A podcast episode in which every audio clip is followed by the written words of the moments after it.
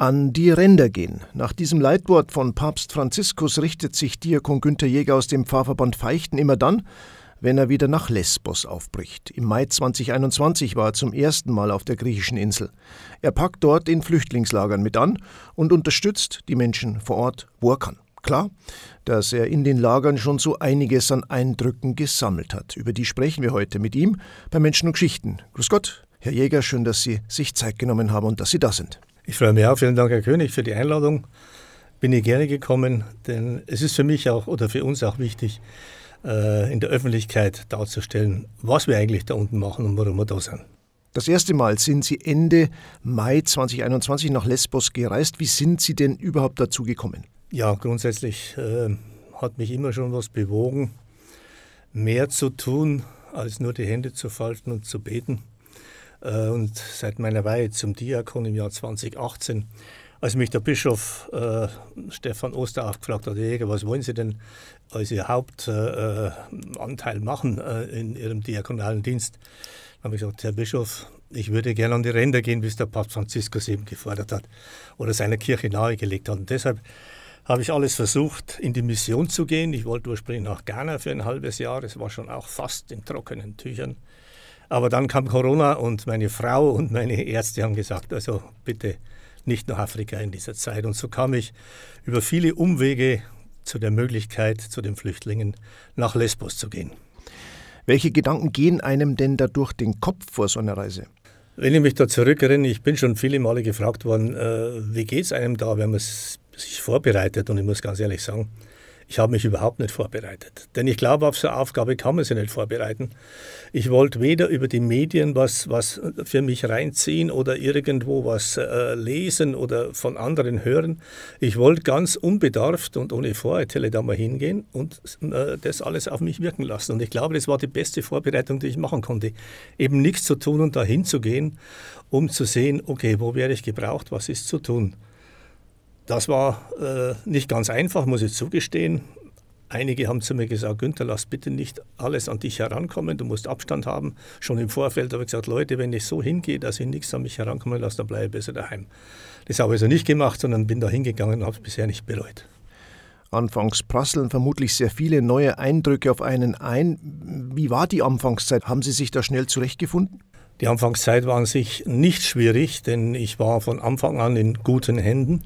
Es gibt ja Leute da unten, zu denen ich dazugestoßen bin. Die sind schon seit 2019 da vor Ort und arbeiten dort. Es ist ein Ehepaar, ein griechisches Ehepaar aus der Insel Lesbos.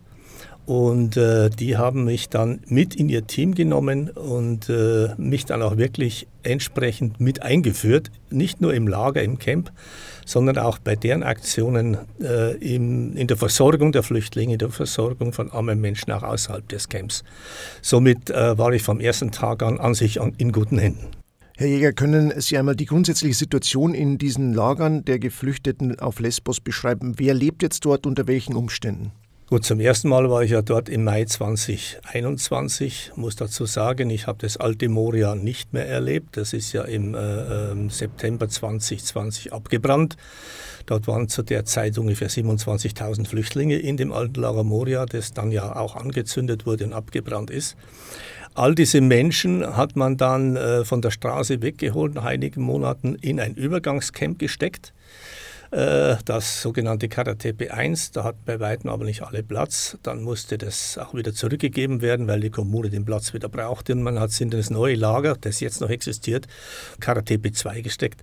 Als ich im Mai unten war, waren dort 7500 Menschen im Lager, alle in Zelten damals noch, teilweise in Großzelten unter Bedingungen, die man nicht haben möchte, die niemand haben möchte. Teilweise haben sie schlimmer gelebt wie die Hunde oder die Tiere und zwischen Abwasserkanälen in undichten Zelten bei Wind und Wetter äh, den äh, Wetterunbilden ausgesetzt, mit relativ schlechter Ernährung und äh, ganz schlimmen Situationen. Menschen und Geschichten bei unser Radio heute mit Diakon Günther Jäger. Wie seine Arbeit dort überhaupt aussieht, darüber sprechen wir jetzt. Zunächst noch die Frage, wo kommen denn die Menschen her, die jetzt dort leben? Der Großteil kommt aus Afghanistan und Syrien aber in der Zwischenzeit kommen immer mehr Menschen aus Afrika.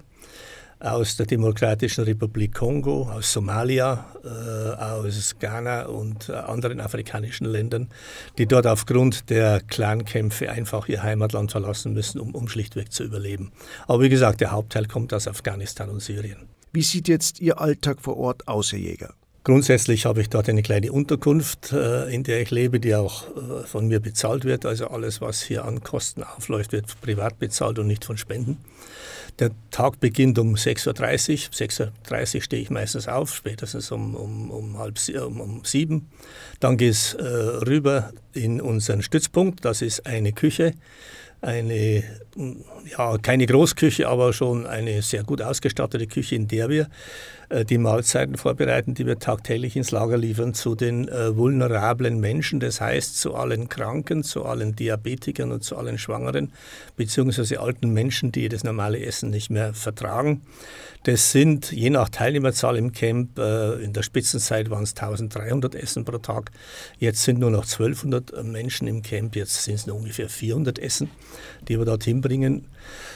Ja, nach dieser Vorbereitung zu essen, wo wir kochen alle mit, wir packen die Essen ab, das geht dann in Thermoboxen rein und mit unserem, einem unserer beiden Fahrzeuge fahre ich dann, oder wenn ich da, wenn ich da bin, jemand anders, fährt dann ins Lager rein. Dort haben wir eine Gruppe von Flüchtlingen, die uns hilft, äh, das Essen in die entsprechenden Zelte zu verteilen. Wer wo wohnt, das bekommen wir von der Lagerleitung. Äh, wer krank ist und so weiter, das erforschen wir dann teilweise auch selber. Und das Essen bringen wir dann eben an diese Leute, die sehr dankbar sind, ein entsprechendes Essen kostenlos zu erhalten. Wie reagieren denn die Menschen vor Ort auf Sie? Grundsätzlich, wenn Sie uns sehen, am Anfang äh, ist, ist, war, am Anfang war ein bisschen Scheu da, ja. Auch von meiner Seite, wie gehe ich jetzt auf die Leute zu, aber ich habe sehr schnell gelernt, die sind einfach ungeheuerlich dankbar, wenn jemand da ist nicht nur der an die Tür klopft, der das Essen hinlegt und wieder geht, sondern auch dann bei den Menschen ist. Und so gehen teilweise zwei Stunden vorbei im, äh, im Zelt bei den Menschen, beziehungsweise auch dann, jetzt haben sie ISO-Boxen. Gott sei Dank äh, sitzt du dann da und die erzählen dir die Geschichte. Und ich merke immer deutlich, wie dankbar sie sind, dass jemand da ist, der zuhört selbst wenn man sich, ein Fall jetzt, äh, der beim vorletzten Mal war, man, man konnte sich nicht artikulieren, denn der Dolmetscher war nicht da, hatte keine Zeit, aber die Frau hat mich gebeten, unbedingt reinzukommen.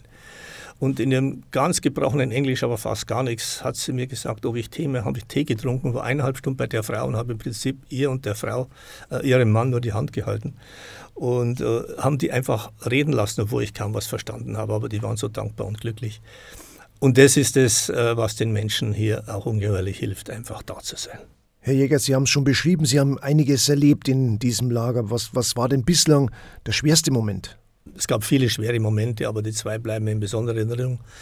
Ein junger Mann, der äh, seit sechs Jahren im Lager war äh, ähm, und drei Suizidversuche hatte hat sich, äh, einen konnte ich dabei sein und mit abwenden. Und dann habe ich gesehen, wie der ausgeschaut hat, der hat sich gerisst von oben bis unten.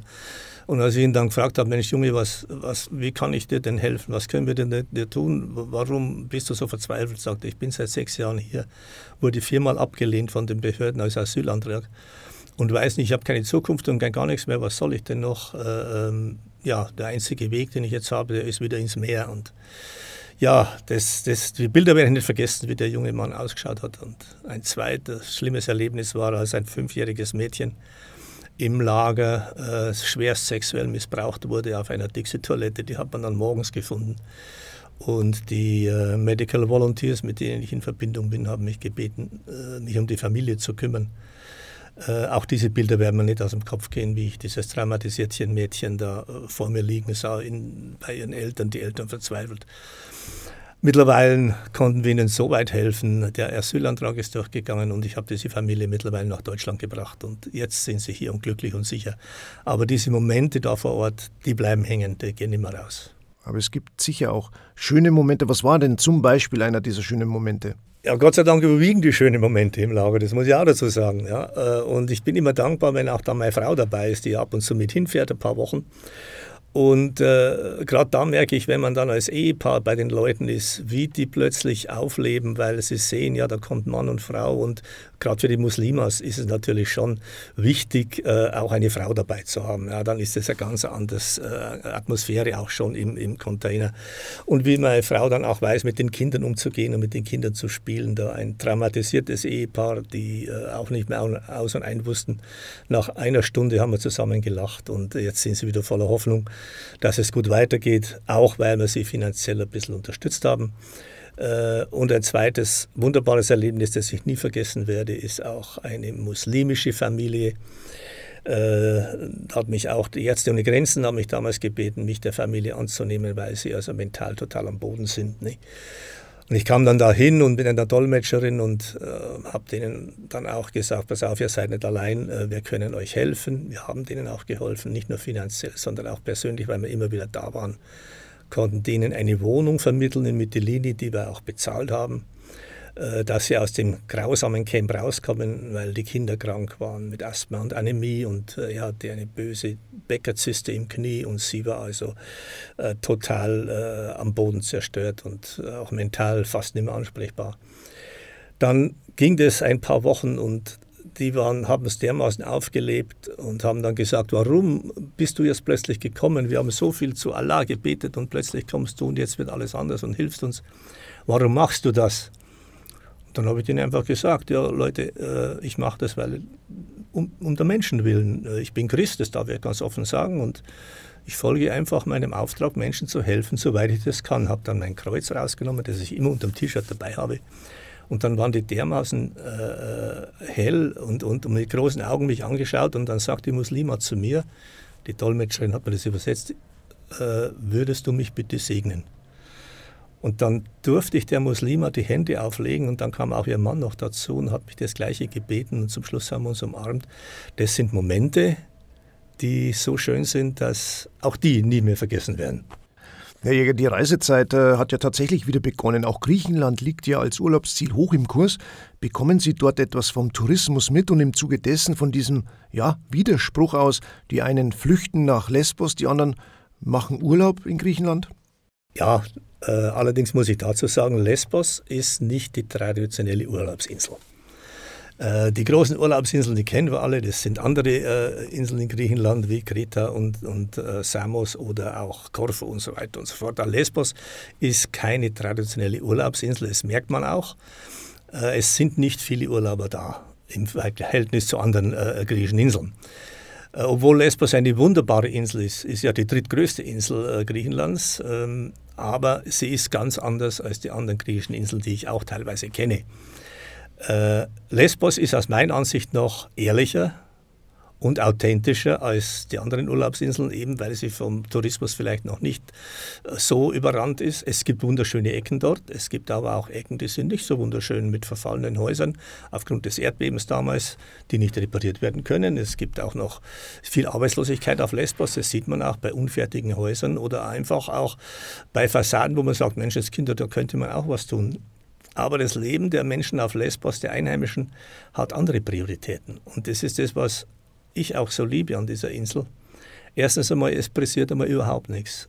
Und zum Zweiten legt man nicht so viel Wert auf Äußeres, sondern mehr auf das Innere, auf die Gemeinschaft, auf die Freundschaft, auf die Partnerschaft und auf gegenseitige Verlässlichkeit. Und das ist für mich der wunderbare Charme dieser Insel Lesbos. Seit Ende Juli hat die Insel zudem mit Waldbränden zu kämpfen, auch schon während Ihres letzten Einsatzes. Wie haben Sie denn die Situation vor Ort erlebt? Ja, äh, als ich damals vom Camp rausgefahren bin, das war an einem Freitag, geht es ja am Berg rauf und dann über die Kuppe runter zu unserem Stützpunkt, der in der Bucht von Gera liegt, eine wunderschöne Bucht. Und dann sah ich hinter den Bergen äh, dicke Rauchwolken aufsteigen. Oh Gott, jetzt, jetzt ist wieder so weit, da brennt Und dann, als ich zum Stützpunkt kam, sagten mir die Kollegen schon, oh, du, pass auf, wir haben einen riesengroßen Waldbrand wieder da hinten. Äh, jetzt müssen wir schauen, wie sich das Ganze entwickelt. Äh, denn die Feuerwehr hat uns mitgeteilt, sobald das Feuer über die Berge kommt, haben wir zwei Stunden Zeit, um abzuhauen, so quasi. Ja, jetzt haben wir dort auch unsere, unser Landwirtschaftsprojekt mit äh, vielen ähm, Maschinen drauf und äh, mit Tieren. Ähm, und dann haben wir das wirklich beobachtet. Am Samstag dann hat der Wind wirklich gedreht in unsere Richtung, hat beißenden weißen Rauch rein in die Bucht von Gera gebracht.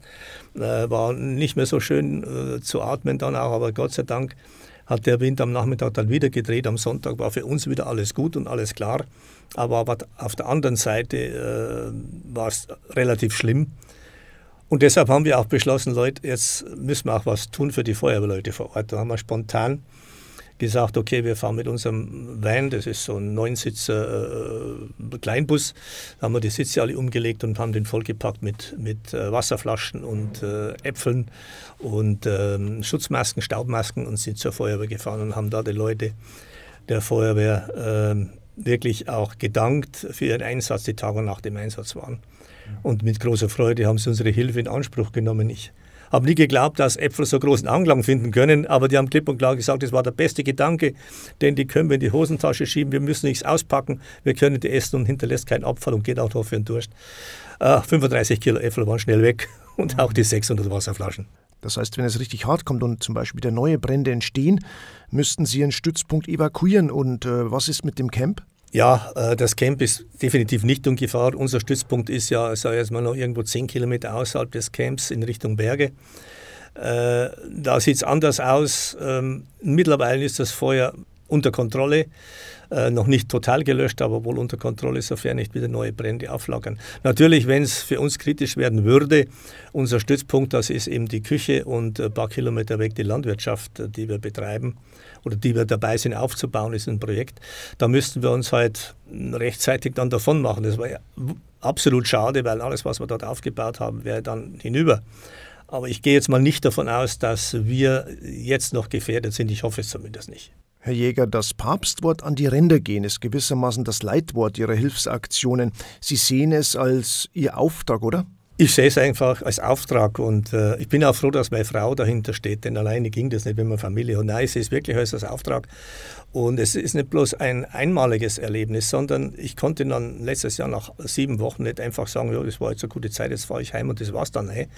Es drängt, es klingt jetzt vielleicht komisch, aber es drängt mir immer wieder dorthin zu gehen. Nicht nur, weil man jetzt schon auch gute Verbindungen hat, sondern auch äh, die innere Unruhe. Und erst wenn ich dort bin, werde ich wieder äh, starrer und ruhiger, äh, weil ich dann sehe, wie ich den Menschen helfen kann.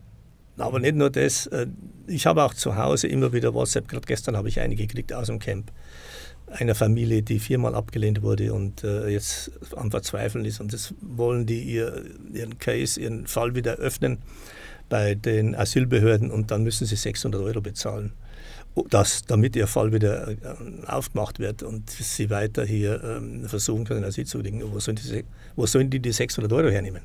Die haben ja kein Geld. Ja, aber Gott sei Dank gibt es gute Menschen, die uns unterstützen und ich habe jetzt denen mitgeteilt, sie kriegen die 600 Euro von uns. Dann können die hoffentlich jetzt den Fall wieder aufmachen und dann eben gehe ich davon aus, dass sie dann auch Asyl bekommen werden. Was gibt Ihnen denn die Energie, immer wieder nach Lesbos zu reisen, um zu helfen? Ist es wie eine Berufung? Ja, Sie haben es gesagt. Ich bin immer ein bisschen vorsichtig mit dem Wort Berufung. Ja, kann sein, ich weiß es selber nicht.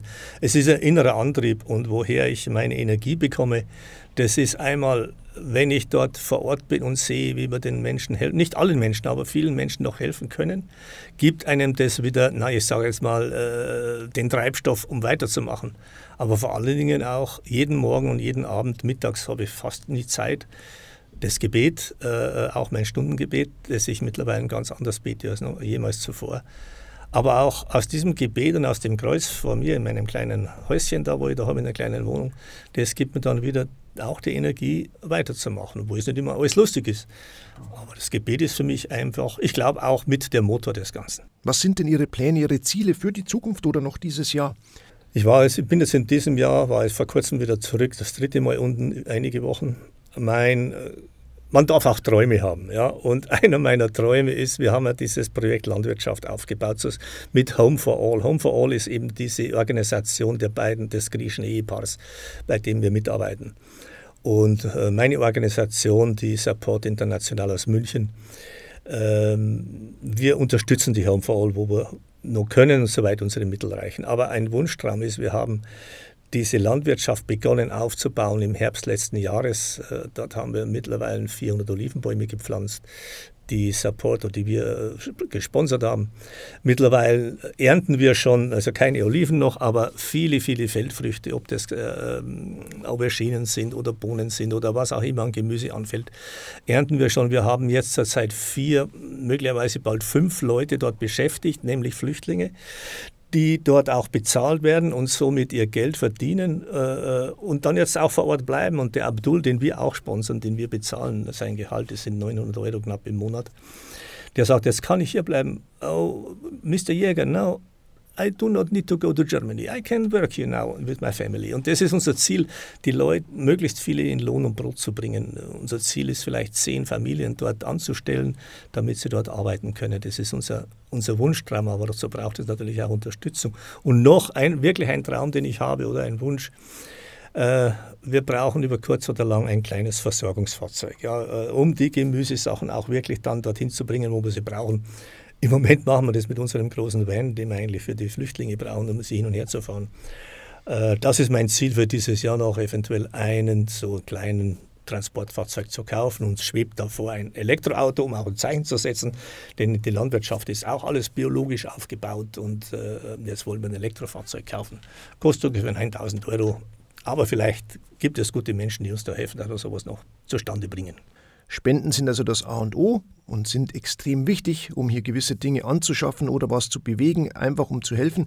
Wohin kann man denn spenden, Herr Jäger? Wer dankbar für jeden Euro spenden, können Sie gerne an Support International e.V. in München. Das finden Sie auch im Internet. Unsere Organisation ist in vielen Ländern aktiv. Äh, ich bin eben verantwortlich für Griechenland und Lesbos und äh, wäre schön, wenn wir hier Unterstützung bekämen mit dem Kennwort Lesbos dazu. Äh, dann könnten wir vielleicht am Jahresende unseren Wunschtraum erfüllen, noch jemanden mehr zu beschäftigen für 900 Euro pro Monat und vielleicht uns auch irgendwann mal so ein kleines Fahrzeug leisten zu können, um die Menschen auch entsprechend zu versorgen zu können. Das war's für heute mit Menschen und Geschichten bei unser Radio. Danke, Herr Jäger, für die vielen spannenden Einblicke, die Sie uns gegeben haben. Und danke für Ihren Einsatz auf der Insel Lesbos. Ihnen alles Gute. Gerne, Herr König. Vielen Dank auch für die Einladung und vielen Dank auch für Ihre Wünsche. Die kann ich gut gebrauchen. Denn im nächsten Jahr werde ich wahrscheinlich drei bis fünf Monate unten vor Ort am Stück sein. Vielen Dank und alles Gute und Gottes Segen. Danke. Diese und alle bisherigen Ausgaben von Menschen und Geschichten finden Sie wie immer auch auf der Bistumswebseite unter www.bistum-passau.de im Suchfenster Kirche bei unser Radio eingeben, da finden Sie alle Ausgaben zum Nachhören. Für heute Servus und bis nächste Woche Ihnen alles Gute.